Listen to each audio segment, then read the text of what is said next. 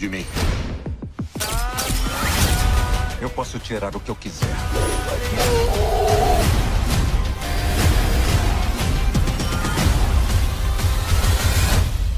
A polícia encontrou vários corpos naquela fazenda da Cecília. Você que matou? Nove segundos.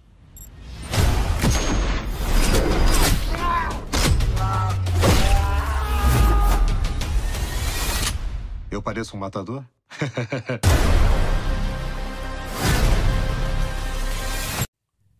Bom dia, boa tarde, boa noite, fãs dos filmes de ação. Meu nome é Marcos e este é o canal Marcos Slash. Hoje vamos falar sobre o filme O Protetor 3, capítulo final. Vou falar tudo o que eu achei dele. Roda a vinheta.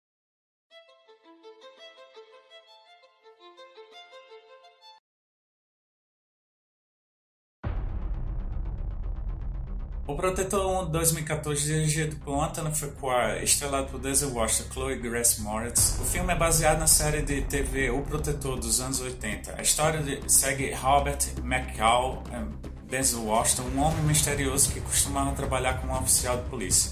Ele deixou para trás o misterioso passado e agora se dedica a uma vida nova e tranquila. Quando ele sai da sua aposentadoria autoimposta para resgatar a jovem Terry, Chloe Grace Moretz, ele se encontra frente a frente com gangsters russos ultraviolentos.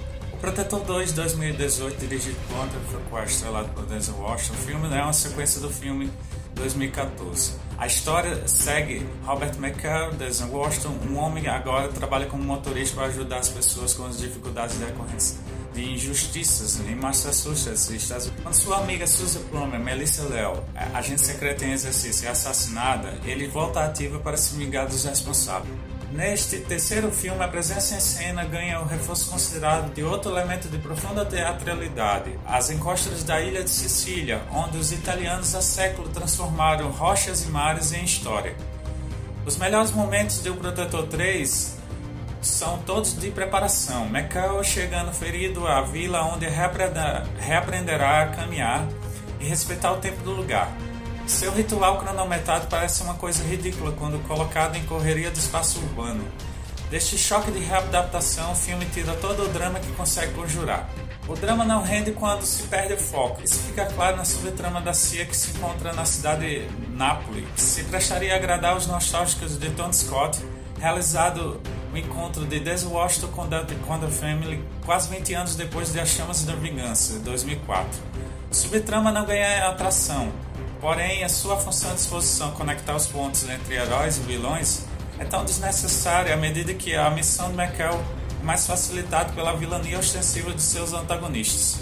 O, o Protetor 3 ganharia muito mais se permanecesse na vila dos perseguidores e lidasse com o, o filme de cerco, com os impactos nesse ambiente de violência que McCall carrega consigo, consciente ou inconsciente.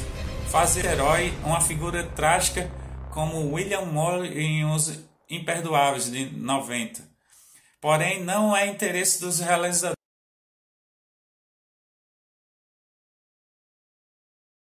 A diluição do filme da metade final do, não desabona tanto. Dada a importância do cinema italiano de Roberto Rossellini, é provável que Foucault tenha assistido Stromboli em 1950, alguma vez na vida. O choque de Ingrid Bergman tentando adaptar-se ao tempo e à crueza da vila vulcânica dos pescadores, tem muito em comum com a força que o Protetor 3 acumula no crescendo que resultará no, no confronto de clímax.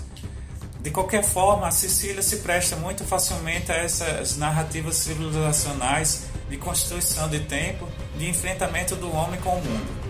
É mais seguro apostar que Foucault decorou as batidas fortes do poderoso chefão, de quem o Protetor 3 pega emprestado não apenas a inclinação à fotografia barroca, de alto contraste, mas também algumas imagens consagradas para coroar os desfechos.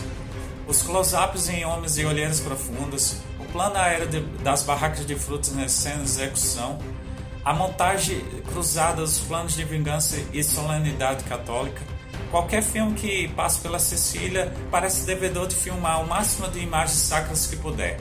De qualquer forma, nesse processo, o Protetor 3 também parece fiel a uma noção antiga de presença de teatralidade. É sempre arriscado cravar um filme prometido com o final da saga será de fato um fim. Porém, se caso o Protetor capítulo final encerrar a franquia, o Protetor nos cinemas de forma morna e mais adequada.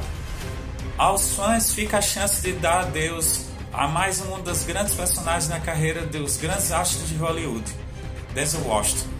Os espectadores casuais, o filme de ação se concentra em ser exatamente o que parece. E vocês que ainda não viram, corram lá, ainda está em cartaz nos cinemas. E vocês que viram, o que acharam? Gostaram, não gostaram? Se inscreva no canal, deixe nos comentários sugestões, deem like no vídeo, compartilhe com seus amigos. Canal Mark Slash, onde a cultura pop ganha vida. Até a próxima!